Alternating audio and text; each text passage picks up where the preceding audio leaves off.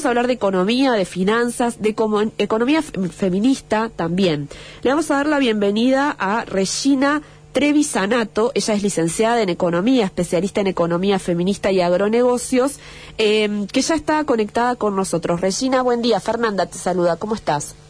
Hola Fernanda, buen día, ¿cómo están? Muy bien, gracias por atendernos por favor. Bueno, estuviste hace unas semanas en un evento que llevó adelante la Secretaría de Género y la Secretaría de Desarrollo Económico em, en esto de plantear experiencias y desafíos para la autonomía económica de las mujeres. ¿Cómo, cómo lo viviste aquí en nuestra ciudad?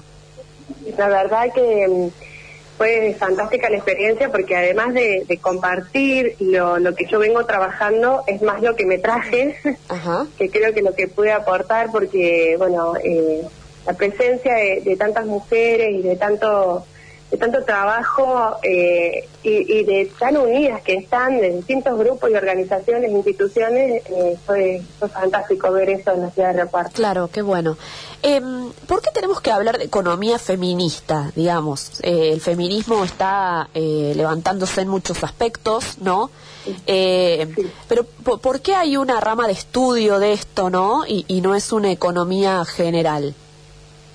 Bien, la, economía feminista eh, surgió como, como una alerta para la economía ortodoxa, para decirles, bien, eh, sí es cierto, eh, hay un entorno económico, hay un mercado que se mueve, eh, pero todo lo que no está contabilizado en el PBI, no está registrado, que es casualmente todas las actividades domésticas, la economía feminista vino a destacarlas, a decirles que sí, todo esto gira, la economía gira, pero hay mucho trabajo afuera o adentro de los hogares que permite que eh, la economía se mueva. Como no está registrado, eh, bueno, no, y de hecho estábamos observando que en el censo nuevo, en el censo online, no está tampoco eh, el visibilizado el uso del tiempo. Y es lo que es lo que la economía feminista viene a plantear no eh, todo lo que bueno eh, lo que todo el tiempo que se ocupan las actividades domésticas porque la mayoría de las mujeres han salido a trabajar sobre todo después de la crisis del 2001 en Argentina fue como un gran despegue eh, de las mujeres en, la actividad fuera de los hogares. Además de las actividades dentro de los hogares. Entonces bueno uno de los reclamos es generemos números para que haya políticas para que permita el desarrollo de las mujeres también a nivel profesional o a nivel eh, independencia, porque muchas mujeres han dejado de trabajar afuera para dejar eh, para trabajar en los hogares, para llevar y traer los chicos, para hacer la comida, para prepararlos. Claro. Entonces, eh, qué sé yo, planteo como guarderías, como que las instituciones desde los municipios hasta el Estado Nacional acompañen para que las mujeres puedan independizarse económicamente o no depender de nadie, y, pero bueno, necesita un acompañamiento y necesitan políticas que las acompañen. Claro, pero al mismo tiempo contabilizar, digamos, hay muchas mujeres que trabajan ocho horas diarias y además hacen todos los cuidados del hogar y la atención del hogar, ¿no? Hombres también, pero estamos hablando de economía feminista. Eh, digo, además de, de eso, de, de ayudar a la mujer a que pueda trabajar, también necesitan contabilizar esas horas en las que la mujer trabaja para su familia, digamos. Exactamente, exactamente. Eso es lo que se llama eh, visibilizar el uso del tiempo. ¿En qué? ¿En, qué actividades? Actividad privada, actividades domésticas. Sí, exactamente. Perfecto. Y sería muy importante, muy importante. De hecho, bueno, hay un montón de estadísticas, ¿no? Pero, por ejemplo, cuando hay separaciones, eh, sí. Eh, se contrata servicio doméstico. Y antes eso, no, cuando estaban en una relación, las actividades de servicio doméstico las hacían las mujeres. Claro. También tengo que rescatar que ha evolucionado tanto todo esto que hay un montón de actividades repartidas hoy. Sí, totalmente. Entonces, no, no vamos, no vamos a hablar solamente de está bien, hablamos de economía feminista, pero sí podemos hablar de que hay un montón de actividades repartidas, de responsabilidades repartidas. Totalmente, totalmente. ¿Cómo ves en general, en, tanto en hombres como en mujeres, el trabajo informal? Bueno, se conocieron ayer los datos de pobreza y hay mucha gente con trabajo formal que igual es pobre, ¿no? queda debajo de la línea de la pobreza. Eh, ¿Cómo ves este problema? Creo que es una cola de la pandemia que hubo una retracción económica tan grande pero también viene eh, asociado a, la gran inflación que tenemos. Claro. O sea, no, no alcanzan los salarios para cubrir las necesidades básicas de una familia. Claro. Entonces vamos a estar siempre en o sea, desfasados en ese sentido. Necesitamos, eh, bueno, estos números son importantes para verlos. ¿Dónde estamos parados? Claro. O sea, estamos hablando de pobreza porque la gente, las familias no con los salarios, los ingresos que tienen, no alcanzan a cubrir la canasta básica total. ¿Sí? Cuando hablamos de pobreza. Cuando hablamos de indigencia es que los ingresos de la familia no alcanzan para cubrir la canasta básica, ¿sí? que hablamos de alimento y vestimenta y techo. Claro.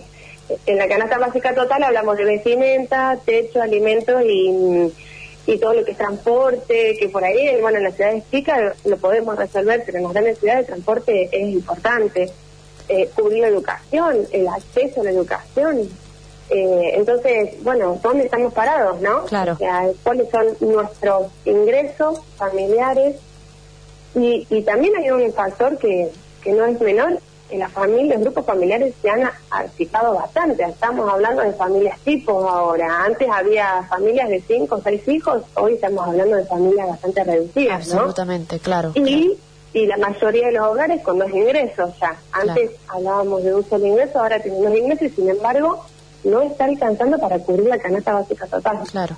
Lo último que quería abordar en esta charla es un poco eh, ¿cómo, ¿Cómo hacemos? A ver, ya pensar en invertir en algo es como eh, fantasioso, digamos, que nos sobre dinero para decir, bueno, ¿qué hago con este dinero para que no se me eh, desvalorice o dónde lo invierto?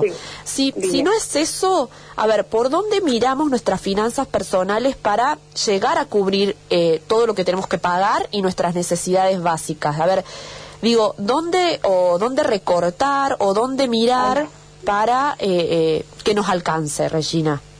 Bien, mira, dijiste la palabra invertir, invertir no, no deja de ser proteger el futuro, ¿no? Ajá. Déjame que te recuerde y que repasemos un orden, que para llegar a invertir lo primero que tenemos que hacer es mantener las finanzas en orden. Bien. ¿sí? Para eso tenemos que trabajar en desarrollar nuestra capacidad de ahorro. Bien. Si queremos lograr invertir, tenemos que ahorrar. Ajá. Después tenemos que definir cuáles van a ser los objetivos de inversión, ¿sí? Para hacer crecer esos ahorros y para llegar al, al plan que tenemos. Y después tenemos que aprender y analizar cuáles son las operaciones financieras que nos van a permitir alcanzar el objetivo de, del ahorro o de la inversión. Pero primero, eh, en este orden, tenemos que darnos cuenta cómo estamos, en qué estamos gastando, si estamos atrasados nuestras cuentas, eh, si no contamos con el fondo de emergencia, que eso es algo que quiero hacer un paréntesis porque sería muy interesante que empecemos todos a trabajar en nuestro fondo de emergencia. Ajá. El fondo de emergencia hoy es está en tres, en tres salarios nuestros, por ejemplo. Yo sé que por ahí puede sonar muy difícil. O sea, si yo quiero construir un fondo de emergencia por algo que me pase, tengo que lograr reunir y dejar disponibles tres salarios míos. Exactamente. Ajá. Si lo, sí, si lo puedes tomar como un ahorro o como un fondo de emergencia, ¿no? Pero bueno, un fondo de emergencia por, cualquier situación, ¿no? Que sería interesante que, que empecemos a desarrollar este concepto, ¿sí? Que, que trabajemos esto para, para mm, después no tener que andar con manotazos y desesperados. Bien, bien. Eh, después, bueno, eh, si llegamos al límite de nuestras tarjetas de crédito, mm. ahí estamos haciendo, estamos haciendo las cosas bien, sí, exactamente. Bien. Eh, y bueno, y si por ahí andamos pidiendo más de, con mayor frecuencia, andamos pidiendo plata pesada, bueno, ahí no estaríamos en condiciones de ahorrar. Entonces, ¿por qué? entonces, para comenzar a invertir, armamos este checklist, nos vemos, primero nos tenemos que estudiar, nos analizamos cómo estamos, ¿sí? Eh, llevamos el control de nuestros ingresos y nuestros gastos, o sea, vemos un presupuesto personal, claro. ¿sí? Eh, bueno, ya tengo armado el fondo de emergencia y empiezo a ver si tengo excedentes o dónde puedo empezar a generarlo. Claro. Yo creo que no tenemos que esperar a que nos sobre, tenemos que ordenarnos para que nos sobre. Claro. Y bueno, y es importante antes de definir eh, eh, en qué invertir, es, eh, bueno, en qué tiempo, en qué plazo queremos ver. Perfecto, perfecto. Hoy hay una cartera impresionante y alternativa que nos van a permitir conservar el valor del dinero y, eh, y al mismo tiempo, bueno, resguardarnos de ese peso que es tan volátil, ¿no? Y que tenemos además la situación nacional con una inflación que nos va devalorizando el dinero. Claro, claro. Entonces, nos acomodamos, armamos el presupuesto y empezamos a trabajar para invertir. ¿Qué opciones tenemos? Una de las opciones que tenemos es el dólar MEP, ¿sí? MEP, dólar MEP.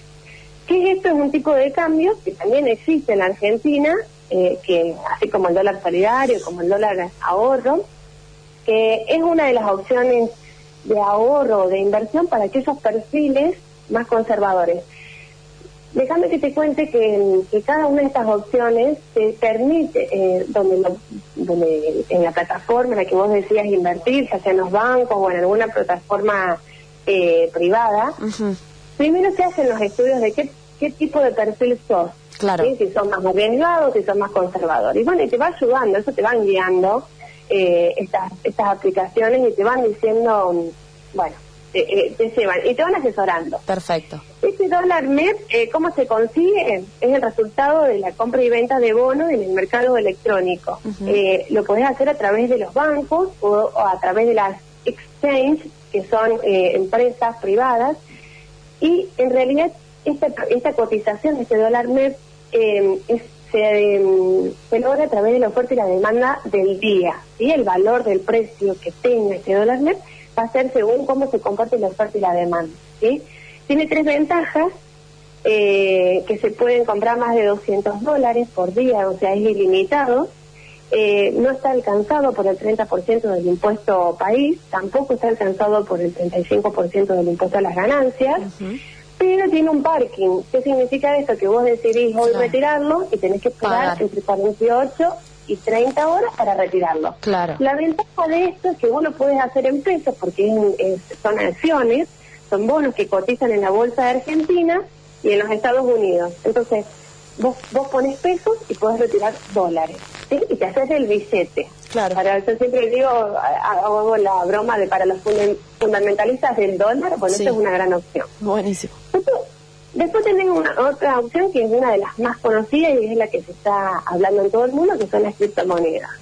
Dentro de ellas tenés las más conocidas como el Bitcoin y Ethereum, eh, que además son como las más recomendadas porque son las más trazables, claro. las que más información tienen.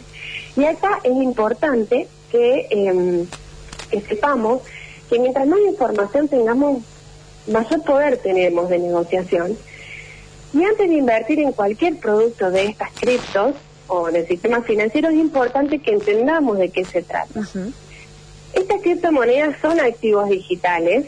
Em, en español o en un vocabulario más sencillo, son monedas digitales eh, que eh, su tecnología permite hacer transacciones con alta transparencia, rapidez y seguimiento. Bárbaro. ¿Cómo funcionan? Se basan en ordenadores que están repartidos en todo el mundo, que lo que sí, estas monedas están descentralizadas y fuera del alcance del sistema financiero tradicional, es decir, que están lejos de cualquier regulación de los estados. ¿sí? Entonces, eh, tenemos que ir a, a, empresas o criptomonedas que sean confiables, trazables, porque no va a haber nadie que te respalde, sino va a haber un Estado que te cubra por algún mal comportamiento, ¿sí? Absolutamente. Si bien no se pueden comprar en los bancos, existen estas plataformas que te comentaba al principio que te permiten cambiar tu dinero por las criptomonedas. Acá en Argentina las más conocidas son Binance, Ripio, eh, Satoshi Tango, muchas más. Claro. Estas son las llamadas exchange. Bien. Y bueno, te registras, activas la cuenta, cargas los saldos, elegís la moneda que vos querés eh, y, las transformas. una de las ventajas que tiene eh, es que vos podés usarlo como medio de pago a través de un QR. Absolutamente. Vos podés pagar con criptomonedas. Claro.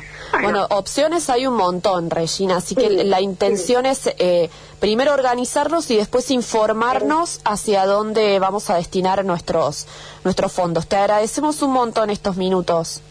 Sí, por favor, estoy a disposición cuando quieran.